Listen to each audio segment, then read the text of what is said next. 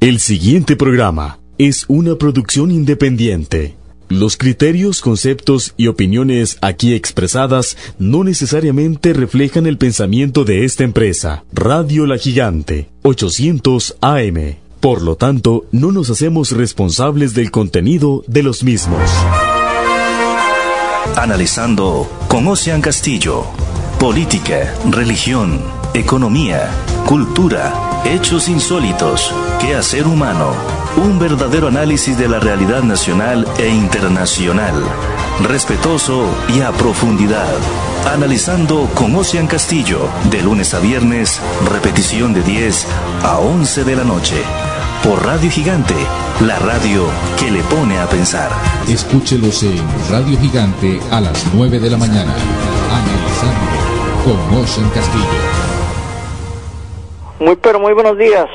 Muy pero muy buenos días, amigas y amigos de este espacio Analizando con Ocean Castillo. El día de hoy, ahora sí, viernes, viernes 2 de octubre del año 2020. Un gusto, un placer estar con ustedes.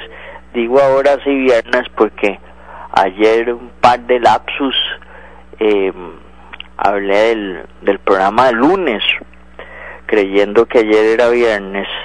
Muchacho, me están traicionando los deseos de la llegada del fin de semana con todo y lo complicado que está el país y el mundo pero para nosotros hoy viernes es un gusto, un placer estar con ustedes, como este encuentro de todas las mañanas, prácticamente en la semana laboral para mucha gente de lunes a viernes de 9 a 9 y 55 de la mañana. La retransmisión de este espacio no lo olvide usted de 10 a 10 y 55 de la noche a través de esta su emisora amiga Radio Gigante 800 AM la radio que le pone a pensar.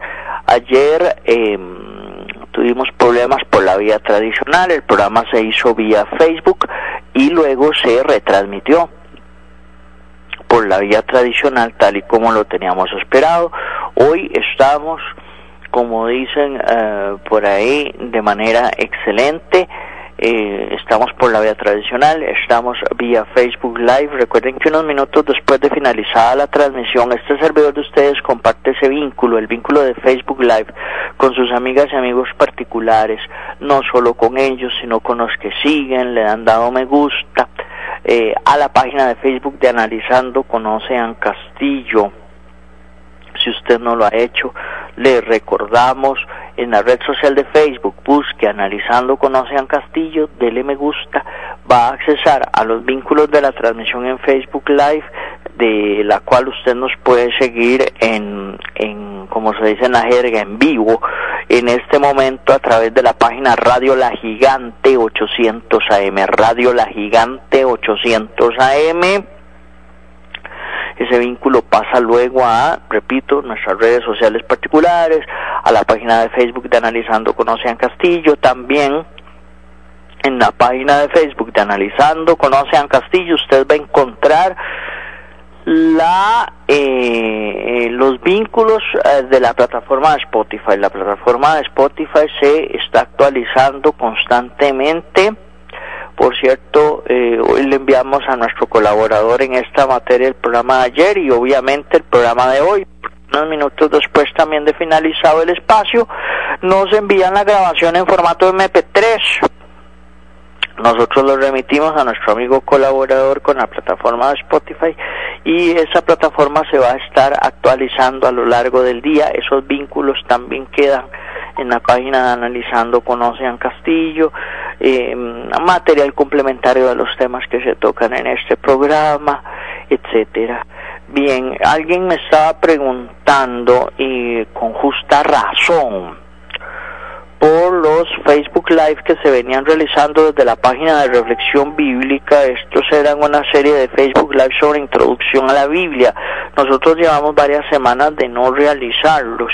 Eh, aclaro por esta vía que eh, lo que ha venido sucediendo es que de un modo u otro no hemos podido gestionar en las últimas semanas el tiempo para, para realizar el Facebook Live. Esto no significa que los Facebook Live no se vuelvan a, a realizar.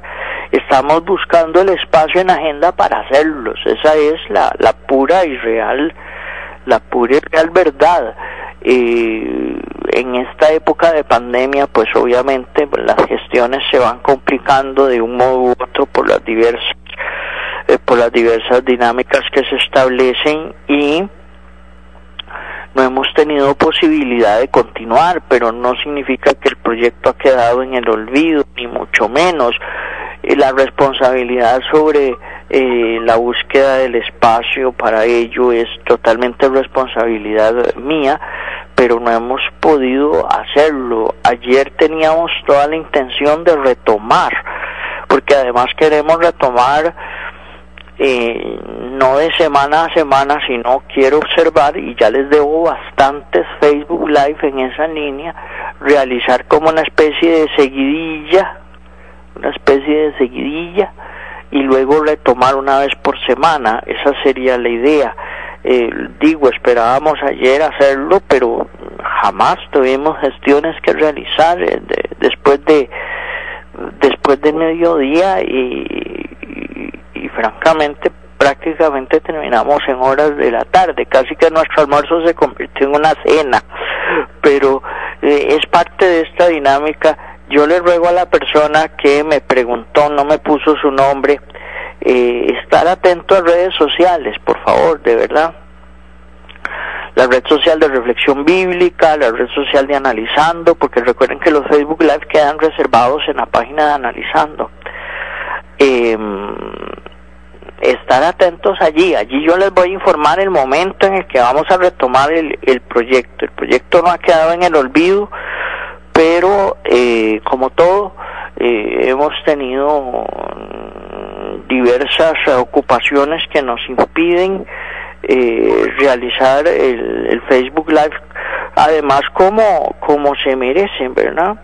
porque no se trata, inclusive en algún momento este servidor valoró hacerlos más cortos, eh, esos Facebook Live, esas sesiones, pero pierde calidad, en realidad pierde calidad, si yo lo que ingreso es unos, o hago un Facebook Live de unos 30, 35, 40 minutos, diga usted, para referir a temas de la profundidad que estamos tocando en esa serie, pues no vale la pena, francamente no, no vale la pena.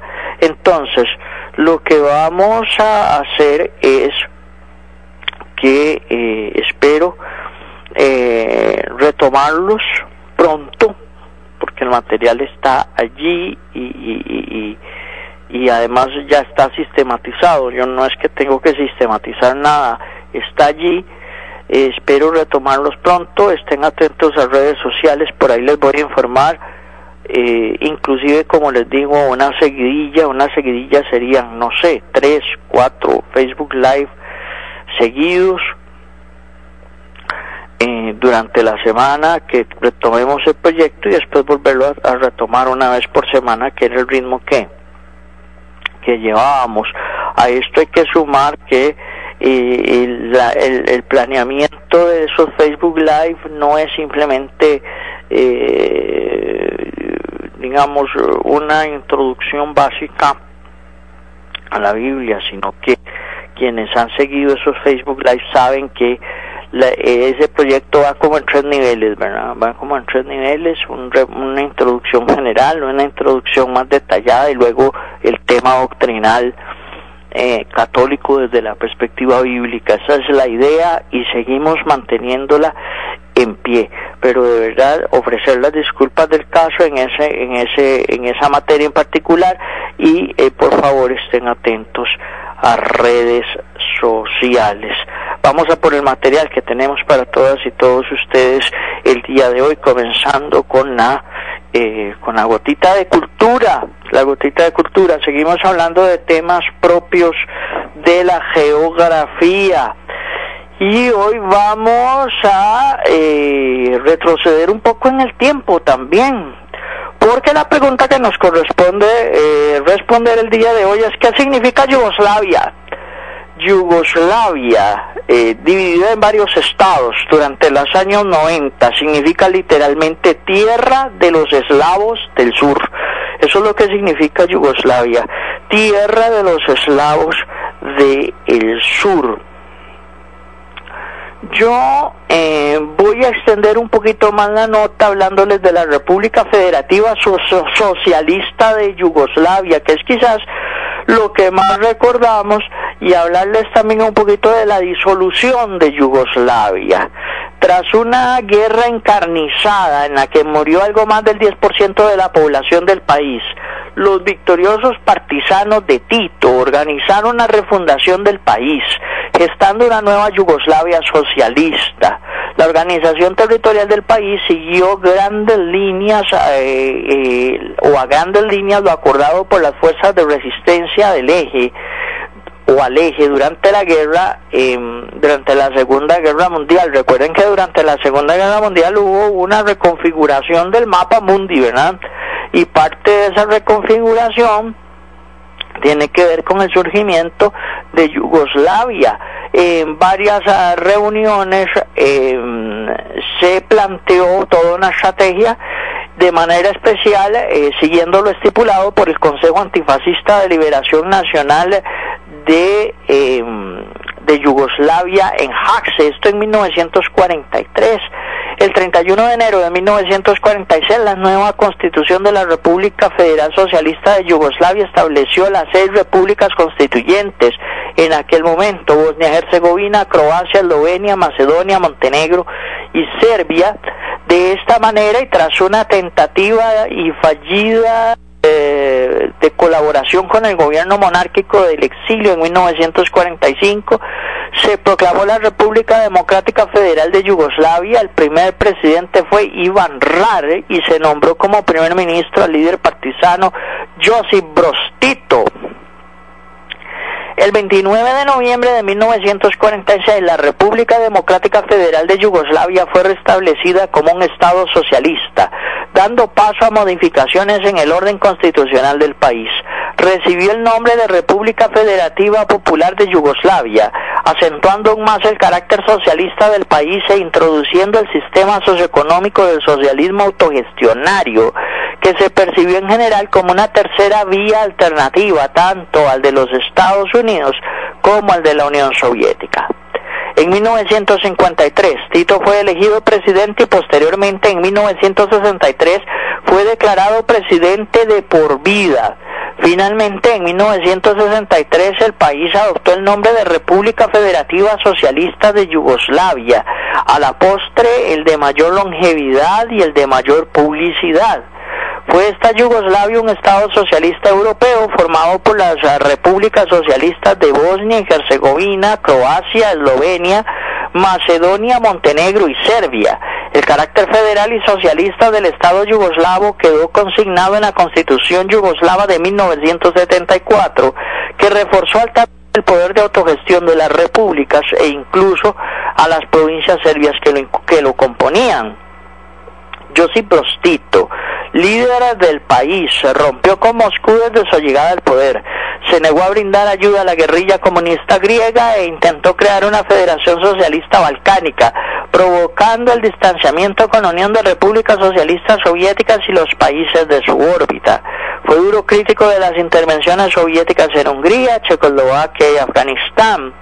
Yugoslavia, a diferencia de otros países socialistas de Europa, eligió un curso independiente de la Unión de Repúblicas Socialistas Soviéticas y no fue miembro del Pacto de Varsovia ni de la OTAN. Fue uno de los países impulsores del movimiento de países no alineados en el año 1956. Y sobre eh, la disolución de Yugoslavia, para ir cerrando esta gotita de cultura de hoy, hay que decir lo siguiente. Después de la muerte de Tito en 1980 y en medio de una crisis económica, las tensiones entre los pueblos del país crecieron tras el ascenso de partidos nacionalistas al poder en Serbia. Dos de sus repúblicas constituyentes, Eslovenia y Croacia, declararon su independencia en 1991 a las que seguirían Macedonia y Bosnia-Herzegovina al año siguiente, o sea en el 92, no sin resistencia por parte de Serbia. En 1991 la tensión entre las diferentes repúblicas derivó en el sangriento conflicto como la guerra de Yugoslavia. Las repúblicas que decidieron permanecer en la federación reemplazaron en 1992 a la República Federativa Socialista de Yugoslavia por la nueva República Federal de Yugoslavia, integrada ya solo por Montenegro y Serbia, abandonando también el sistema socialista. La minoría étnica albanesa al sur de Serbia fue también fuente de tensión y ante los enfrentamientos del ejército yugoslavio con la guerrilla kosovar, así como después del bombardeo de la OTAN a la República Federal de Yugoslavia. A partir de 1999 la ONU se hizo cargo de forma temporal del territorio kosovar tras la aprobación y promulgación de la Carta Constitucional de Serbia y Montenegro por la Asamblea de la República Federal de Yugoslavia el 4 de febrero de 2003, la República Federal de Yugoslavia pasó a ser la Unión de Estado de Serbia y Montenegro. Tiempo después, en 2006, Montenegro se, se independizaría de Serbia pasando a conformar dos estados autónomos. Esa es toda la dinámica, digamos, muy resumida de la disolución de Yugoslavia. Como les decía hace unos minutos, pues eh, hoy se trató de volver un poco en el tiempo las consecuencias de la Segunda Guerra Mundial, la dinámica de la Guerra Fría son telones de fondo de toda esta situación y obviamente la caída del socialismo real es parte y un factor fundamental de la disolución de, eh, de Yugoslavia. Bien, amigas y amigos, hay que hablar un poquito hoy también de eh, la situación que está viviendo el país eh, y que es una situación harto complicada y harto eh, harto tensa también en muchas zonas del país. Yo voy a aprovechar una nota que apareció hoy en el diario digital CR hoy para conversar unos minutos sobre este tema. Este es un, este es un, eh, es una nota de la periodista Jimena Soto de CR hoy y que se intitula En vez de buscar consensos, el gobierno agrega gasolina de enojo ciudadano. Esta nota que voy a comentar dice lo siguiente en, su arranque, el país atraviesa por un periodo de polarización, un momento convulso, estamos a las puertas de iniciar un nuevo periodo electoral y la posibilidad de que se apruebe un nuevo paquete de impuestos ha generado un descontento social que se extiende por todo el país y que mantiene a diversos grupos manifestándose en las calles pero no son solo los que plantean los bloqueos quienes han manifestado su descontento contra el presidente Carlos Alvarado y su propuesta para negociar con el Fondo Monetario Internacional FMI, el Congreso, las cámaras de empresarios, actores de la ciudadanía, dijeron no a un nuevo paquete fiscal si el mismo no se acompaña de una propuesta seria y contundente de reforma al empleo público y al Estado. Hay que decir eh, varias cosas. A diferencia de eh, lo sucedido eh, durante la primera reforma fiscal, en donde la división entre los diversos sectores del país era obviamente unos en contra del proyecto y otros a favor, en este momento la sociedad civil organizada para, para definirla de algún modo está prácticamente en contra del proyecto. Es decir, uno observa líderes empresariales, eh, líderes en la, en, en la Asamblea Legislativa, actores de la ciudadanía, eh, para no decir sindicatos, entre otros, eh, diciendo no a los impuestos, diciendo no a los impuestos en el caso de las cámaras empresariales haciendo una referencia a una propuesta seria en el recorte de gasto y una verdadera reforma mm, del Estado. Ellos entienden por reforma del Estado una mayor privatización, digamos, de, de entidades estatales. Es básicamente como ellos lo entienden, otros sectores entendemos distinto este tema y esto no significa que esto no sea urgente. La reforma del Estado es urgente pero la reforma del Estado no necesariamente implica privatización o concesión, no necesariamente. Sin embargo, el tema de la reforma del Estado, el tema del recorte del gasto superfluo es un tema fundamental y esto es totalmente cierto. Sigue diciendo esta nota, ante este panorama lo que se espera de la Administración es una apertura al diálogo y la búsqueda de consensos en vista de la urgencia por tomar decisiones y alcanzaron acuerdo. Pero en lugar de esto, el presidente Alvarado tomó otro camino calificado por especialistas como amenazante y asusador. Y esto es totalmente cierto. Nosotros lo dijimos aquí hace algunos programas, lo repetimos hoy. El problema en Costa Rica, el problema en Costa Rica en materia de diálogos y búsqueda de consensos es precisamente, uno, que el diálogo se, se ha convertido, y no de ahora, desde hace mucho tiempo atrás, en una cortina de humo para que los verdaderos intereses relacionados con estos temas hagan de las suyas. Desde, vuelvo a decirlo, desde el Foro sobre Deuda Interna en 1995 durante la administración Figueres Olsen. El proceso de concertación nacional durante la, durante la administración de don, de don Miguel Ángel Rodríguez.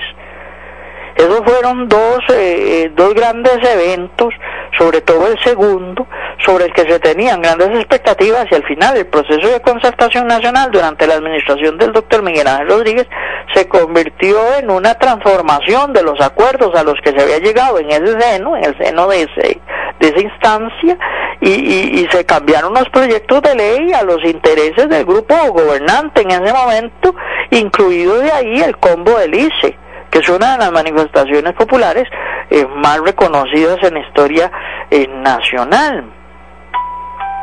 Tan es así que los dos gobiernos siguientes no intentaron nada en esa lógica de procesos de concertación o de diálogo.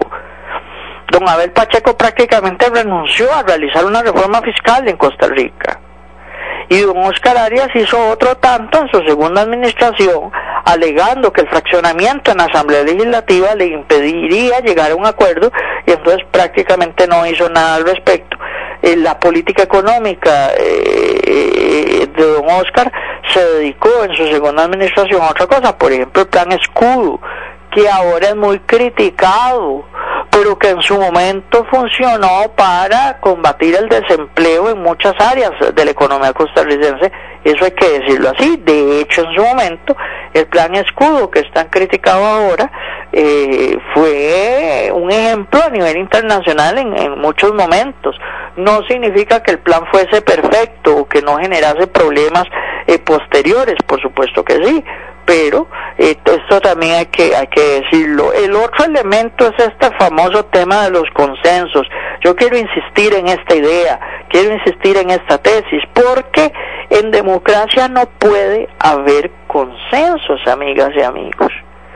Y vean que nosotros estamos acostumbrados en el lenguaje común y en el lenguaje periodístico, cuando abordamos este tipo de temas, a hablar de consensos. Por cierto que, por cierto que, traguito de café, no decimos la marca porque no echan, dijo Pilo Bando. Por cierto que ayer, y esto no de ayer, esto, esto lo venimos viendo desde hace rato y también lo hemos comentado aquí, eh, casi que se queda uno como, como buscando palabras de cómo abordarlo. Eh, eh, el problema que quiero exponerles. Bueno, vamos, eh, sin mucha vuelta. Eh, ayer en un programa colega, en una emisora colega, invitaron a un periodista para hacer tertulia periodística sobre la campaña electoral 2021-2022. Yo soy muy sincero, a mí me parece que a los periodistas les faltan insumos y elementos de análisis. Es decir, el, el, el, periodismo interpretativo como corriente dentro de la comunicación colectiva en Costa Rica está sufriendo una, una crisis tremenda, ¿no? A mí me parece que el señor periodista poco avesado en categorías de análisis, aquí hay que volver sobre algo que este servidor quien es quien más lo ha sostenido, creo, en los medios de comunicación y, y, le ha generado le ha generado animadversión de algunos sectores periodísticos. Eh, no todo el mundo está llamado a hacer análisis político, no todo el mundo está preparado para eso. la evidencia de este, de este programa que les estoy citando hoy aquí eh, es signo de eso. Y hay un elemento más, y esto es muy interesante. El, el director del programa, en realidad son dos directores, pero el director del programa permitió dos llamadas telefónicas, dos llamadas. Y en las dos llamadas telefónicas, una me pareció que fue una mala interpretación del oyente sobre unas palabras que expresó el invitado, eh, pero lo confrontó, le dijo, mire, usted dijo esto y esto sobre fulano de tal, a mí no me parece que usted trate así a esa persona, me parece que su comentario, su análisis es, es totalmente parcializado y tal. Y la segunda llamada todavía fue más incisiva, fue más incisiva diciendo, mire, el invitado que usted tiene cuando trabajó en un medio de comunicación hegemónico se acomodó a la línea editorial de ese medio de comunicación hegemónico y por lo tanto para mí no es creíble nada de lo que está diciendo ahora porque siempre ha sido un acomodado. Ese fue el resumen de la llamada, ¿verdad? Eh, en esto eh, siempre hay vías de fuga a la hora de responder, ¿verdad? Pero me parece que, que en términos generales el análisis periodístico de la realidad política en Costa Rica es muy débil. Digo en Costa Rica porque en otros países del mundo no es así. Las últimas elecciones españolas, esto también lo he contado aquí, las últimas elecciones en España eh, a través de la página digital del país.com fueron prácticamente desmenuzadas y analizadas con una excelencia impresionante por periodistas del país, no por politólogos. De hecho, a politólogos le dieron un chance, creo que fue un segmento de unos 15 minutos en una transmisión de más de dos horas, dos horas y media los periodistas con una capacidad, los que cubren las fuentes, el director, la directora, perdón, en ese momento era la directora del país, el jefe de información del país, hablando con una profundidad sobre el tema y la dinámica político-electoral de su país, de España, eh, eh, eh, vía internet, internet, perdón, en una transmisión internacional.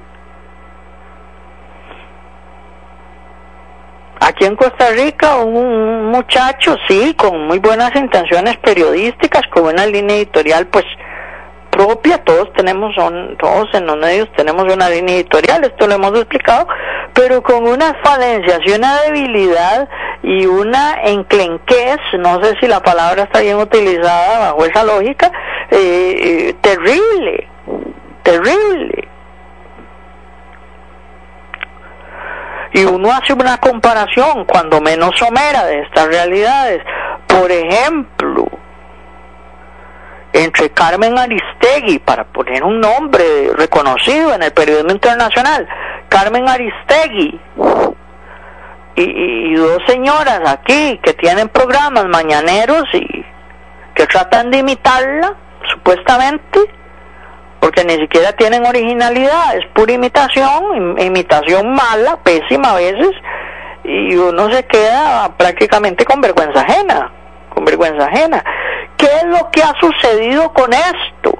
Lo que ha sucedido, lo he explicado también en programas anteriores y lo, y lo retomo hoy, es que personas formadas en otras áreas profesionales, nos han dejado espacio en los medios de comunicación colectiva para la realización de programas de análisis, de comentario, de opinión política, sea con teléfono abierto o sin él.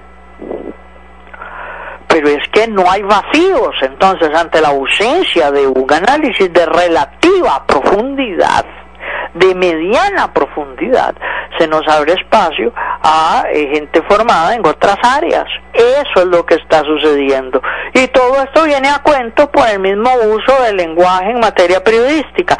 Vean que esta nota dice, ante este panorama, el panorama que estamos viviendo por esta situación, lo que se esperaría de la administración es una apertura al diálogo y la búsqueda de consensos. En democracia no hay consensos. Insistir en la palabra consensos en las notas periodísticas es un error. Porque consenso significa que el 100% de los actores esté de acuerdo. Y eso en democracia es imposible. En dictadura sí. En dictadura hay consensos. Por porque si no, si usted no está de acuerdo, termina muerto, termina desaparecido o termina fuera del país. Entonces ahí sí hay consensos, pero buscar consensos en una democracia es imposible. Sigue diciendo esta nota, en vista de la urgencia por tomar decisiones y alcanzar un acuerdo, pero en lugar de esto el presidente Alvarado tomó otro camino calificado por especialistas como amenazante y asusador.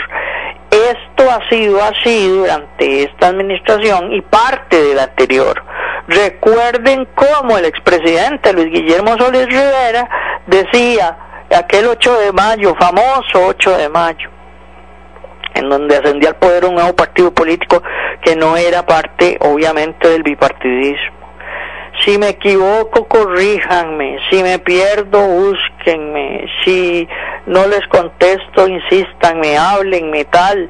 Y cuando se le corrigió y cuando se señaló y cuando se le hicieron observaciones, entonces salió furioso a decir, yo sé quiénes son los que están mortificándome. Yo sé quiénes son los que están jorobándome. Yo sé quiénes son los que me están fregando. No lo digo así, yo estoy parafraseando. Pero esa fue la realidad. Y durante la discusión de la primera reforma fiscal uno no puede olvidar a doña Rocío Aguilar diciendo a voz en cuello, los impuestos van porque van, la reforma fiscal se aprueba porque se aprueba. ¿No lo recuerdan ustedes? Y ahora el señor presidente de la República insiste en ese tipo de lenguaje. Y por el otro lado, se habla de una supuesta mayor apertura al diálogo y una supuesta mayor apertura no al consenso, a la concertación. Pero se usa un lenguaje amenazante y asusador. El presidente de la República volvió a decir hace poco que los impuestos van porque van y punto final. Y esto tampoco es nuevo. Recuerden ustedes como el expresidente Oscar Arias en su momento habló de la tiranía en democracia. ¿Verdad? Habló de la tiranía en democracia.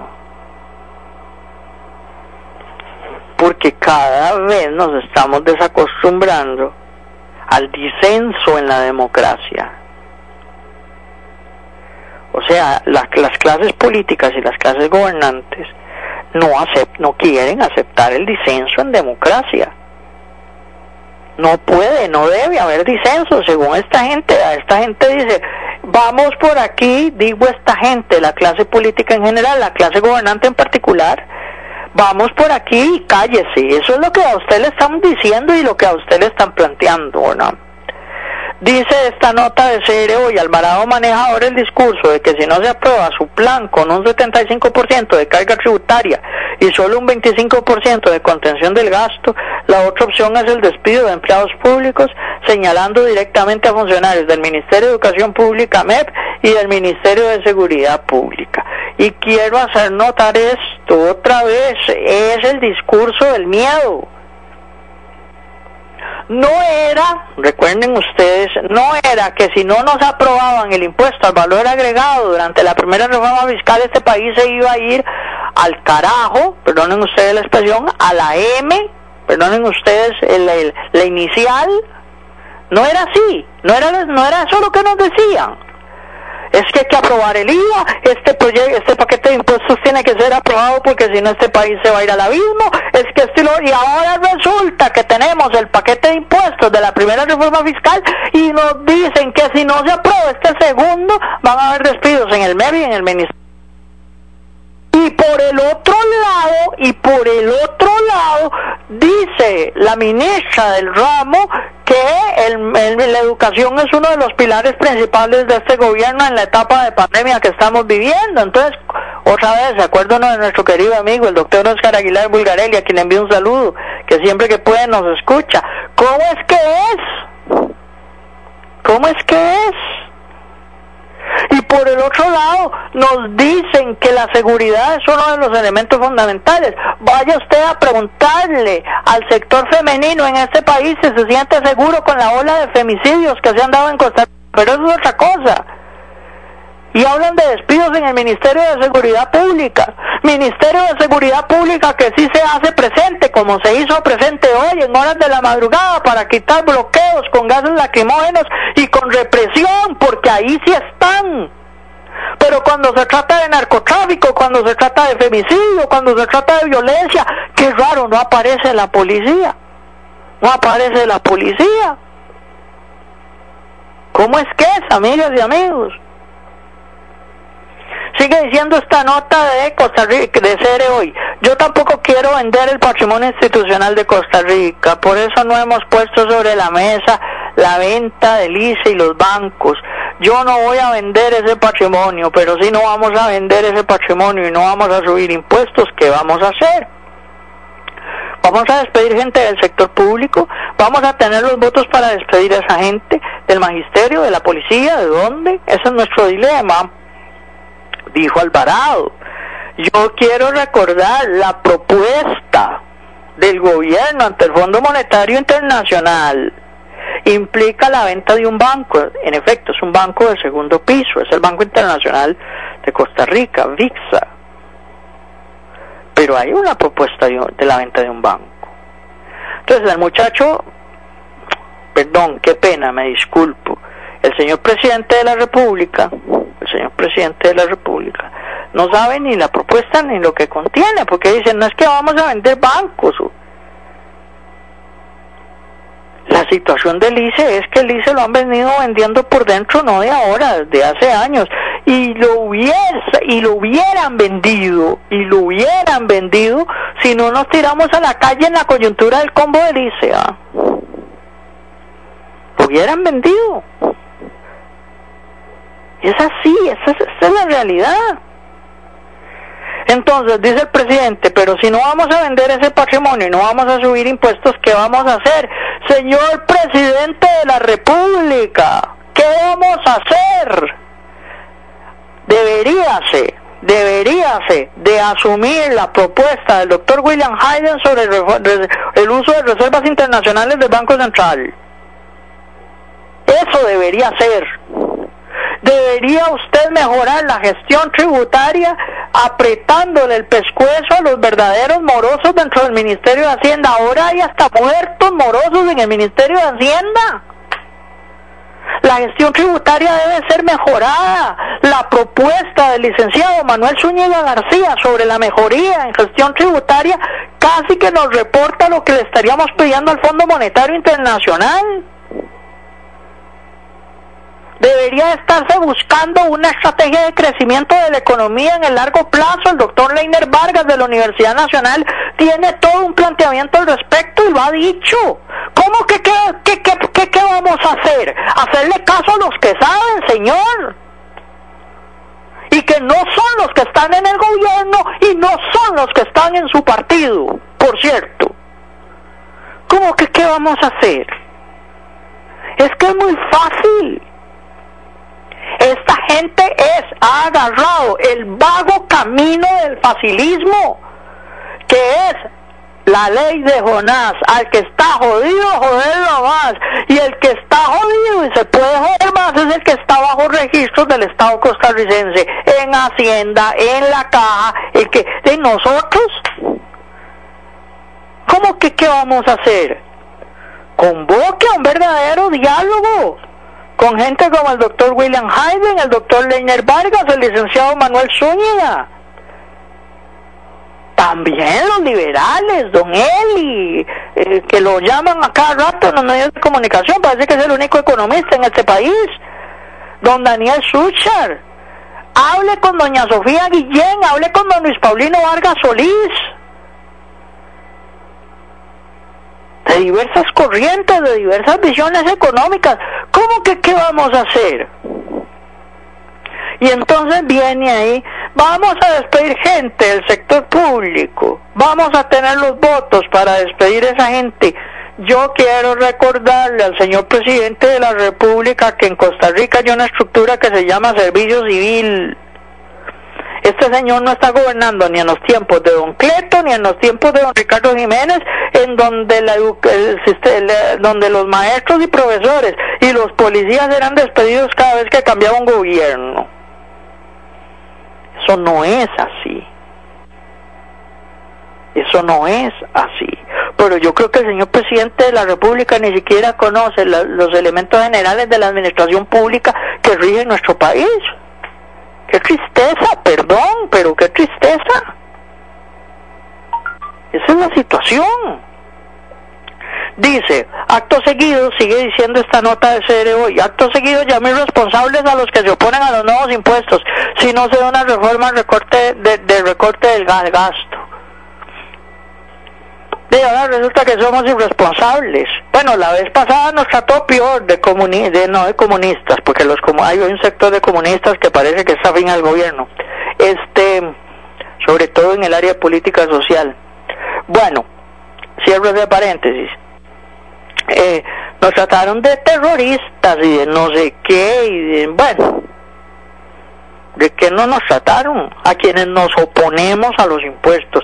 Vean que lo digo desde estos micrófonos, a quienes nos oponemos a los impuestos, porque después pasan los meses y me, me sale uno que otro oyente. Yo me acuerdo que usted estaba a favor, y decía vos, ay Dios, Señor, no más impuestos, por el amor a Cristo, no más impuestos. ¿verdad? Igual, vea, el, eh, eh, la doble moral del costarricense, la doble moral del costarricense se ha manifestado y se ha manifestado mucho en esta en esta coyuntura. Vea, hace unos días atrás, gente pidiendo que el sector público se manifestara el sector público se manifestaron, o sea, que los sindicatos, porque recuérdese, eh, de, de hecho en el sector privado no puede haber sindicatos, pero los empresarios dicen que caen en la democracia. Bueno, punto de aparte. Eh, eh, hay gente que está pidiendo que se manifiesten los sindicatos del sector público. Ustedes no se acuerdan que hay una reforma a la reforma procesal laboral y que ahora eso cuesta un mundo, de hecho, no de derecho. De hecho, prácticamente eh, el instrumental de huelga en el sector público se los hicieron arrebatado y ahora sí hay gente que está pidiendo que se manifiesten los sindicatos del sector público en este país. Los mismos que aplaudieron la vez pasada la reforma, la reforma procesal laboral. Eso, a esos vagabundos que no, que no se manifiesten, vagos, esto, aquello. Ahora sí, al vino, ¿dónde está el vino? ¿Dónde está lo otro que se hicieron? Es que somos hipócritas. Por eso nos pasa lo que nos pasa como país y nos hacen lo que nos hacen como país. Ahora sí, ¿quién nos va a venir a salvar la tanda? ¿El Chapulín Albino Vargas o el, o el, o el, o el chavo de tal sindicato? No, no, señores, no. Los sindicatos, los sindicatos están amarrados. Cuando digo sindicatos, son los sindicatos del sector público, porque solo en el sector público se tiene derecho a organizar sindicatos. Los que estamos en el sector privado no tenemos derecho a nada. Es cállese y cállese. Esa es la realidad. Esa es la realidad. ¿Mm?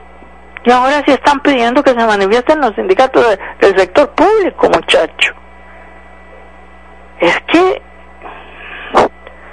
una sociedad veleta es una sociedad totalmente manipulable y es una sociedad totalmente oprimida. Y Costa Rica se ha convertido con el pasar de los años en una sociedad veleta. Por eso estamos siendo gobernados por veletas. Por eso nos están gobernando quienes nos están gobernando en este país. Yo sé que suena muy feo, pero es la realidad. Si no se los digo yo, muchacho, ¿quién se los va a decir? Yo sé que hay compañeros, colegas, analistas políticos que también son muy duros. También son muy duros. Vea, vea lo que es la, hipocresía de la sociedad costarricense. Esta es otra beta de la hipocresía de la sociedad costarricense. Cuando los postulantes presidenciales tienen un importante nivel de calidad para ejercer el poder, elegimos al otro, al malo, ¿verdad? No estoy hablando de la elección del 2018 porque tan malo era uno como el otro, ¿ah? fatales los dos. Pero ha habido campañas electorales en las que hemos tenido postulantes con un nivel muy importante para el ejercicio del poder, con planes y programas, con una visión, con un pensamiento, etcétera. cuando están postulándose para la presidencia son los más pavorosos que hay. Ese sinvergüenza, ese carebarro, ese tonto, ese tipo que se cree quién sabe ni qué, no hay que votar por ese, ese es un tal por cual y que esto y que el otro. Pierde las elecciones. Una vez que ese ex candidato presidencial ingresa en la dinámica política desde otra perspectiva, cuando lo entrevistan o están o, en, o en las mismas dinámicas de su propio partido político, aunque él no tenga ya aspiraciones de poder, o está organizado con la sociedad civil, entonces ay sí, este era el hombre, este es un patriota, este era el hombre, ¿por qué no lo elegimos? ¡Qué barbaridad! Es que nosotros, el pueblo de Costa Rica, elegimos al otro que no sirvió para nada, pero este señor entonces ahora sí, que vuelva, que vuelva a postularse, ahora sí lo vamos a elegir. y digamos que comete el error de volver a la palestra político-electoral, entonces se vuelca la tortilla este tal por cual va a seguir en eso, es que no puede ser, es que entonces no le damos la oportunidad. Y cuando está fuera de la palestra político-electoral es un patriota, no, si es que nosotros, ¿cómo es posible? Y con él hay otros, fulano, sutano, toda, toda la gente que teniendo posibilidades de ejercicio del poder y teniendo planes y programas perdió las elecciones, ¿verdad? Porque la gente escogió que perdiese las elecciones porque escogió al otro este fulano y el otro y el de más allá. Ay, amigas y amigos, ¿cómo no queremos estar como estamos? ¿Cómo no queremos estar como estamos? Ayer fue el día del adulto mayor y es no increíble, digámoslo positivamente, es admirable que un hombre de 82 años de edad como el licenciado José Miguel Corrales siga dando la lucha para la defensa de lo que nos queda de este país. Es admirable. Yo lo digo desde estos micrófonos, no me da no me da congoja, no me sonrojo en decirlo. Ah, pero cuando tuvimos oportunidad de tener estadistas de ese nivel, votamos por el otro estamos por el otro. Y después, patriota, y no sé qué, y por qué no vuelve a lanzar su nombre. Estamos hablando de un hombre de 82 años de edad. Y a él le están pidiendo que vuelva a la palestra político-electoral para que cuando vuelva, que sé que no va a volver porque don José Miguel es un hombre muy inteligente, cuando vuelva, este tal por cual, otra vez, va a seguir en lo mismo, porque, ay, señor. Esto en términos bíblicos eh, tiene una eh, tiene una calificación y es que somos un pueblo de dura servicio. Somos un pueblo de dura servicio. Eso sí, dice que el país más feliz del mundo, dice que pura vida, dice que esto y que el otro. Pero somos un pueblo de dura servicio.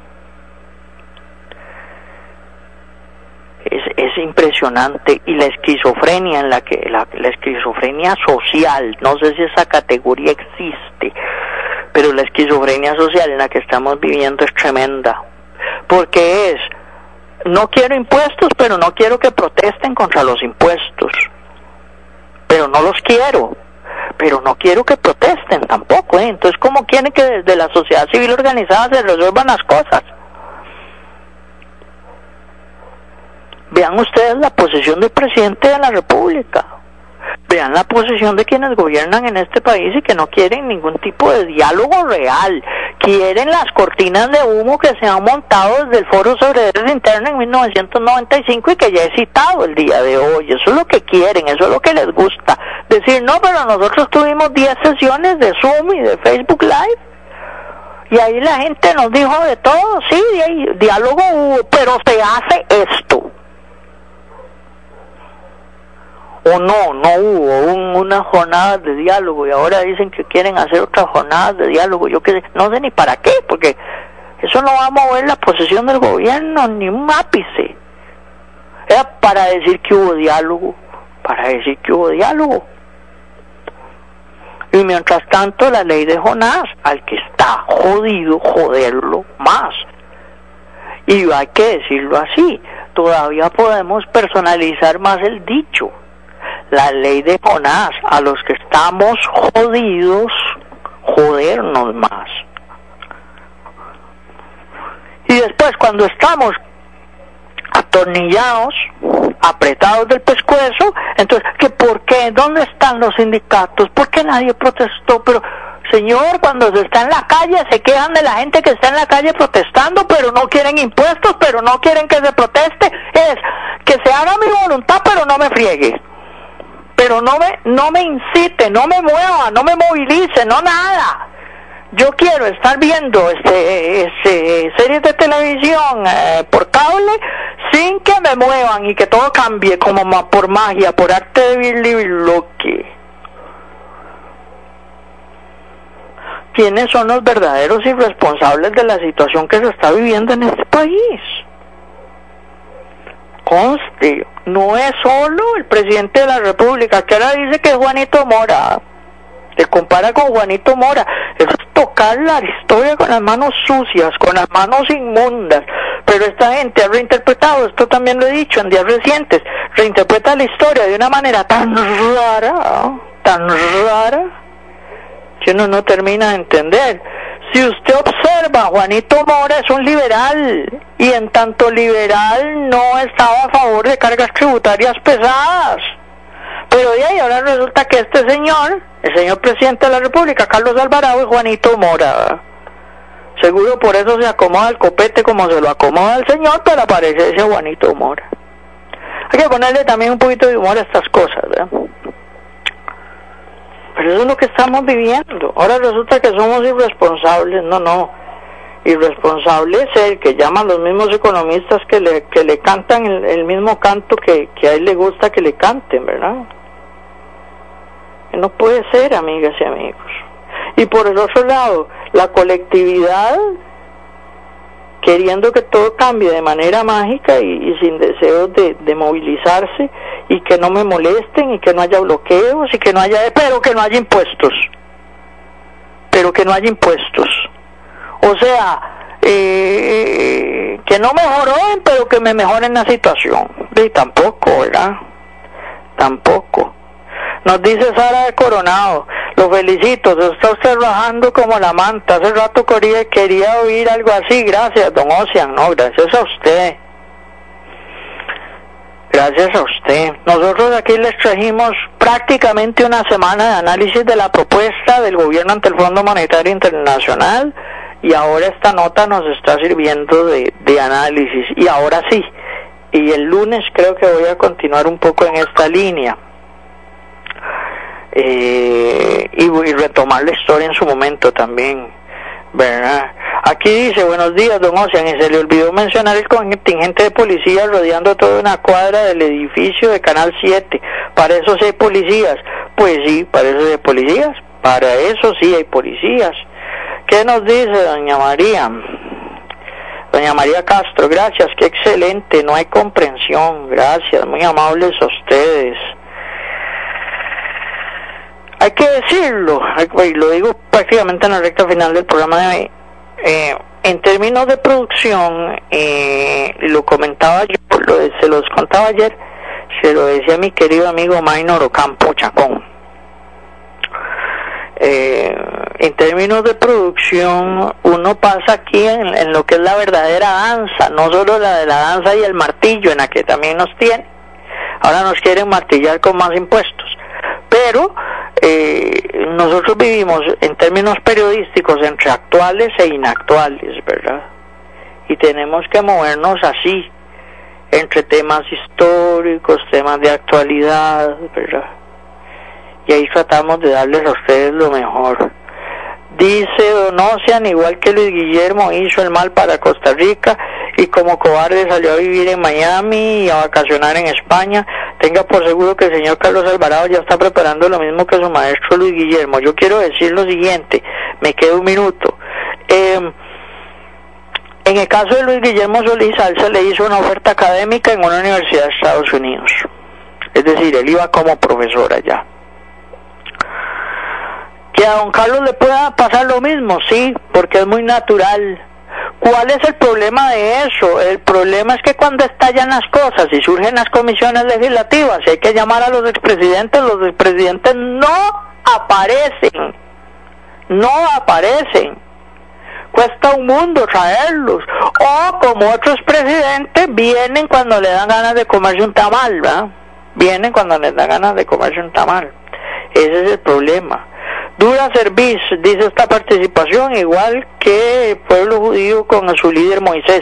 Sí, precisamente del texto del Éxodo y del Deuteronomio viene esa frase.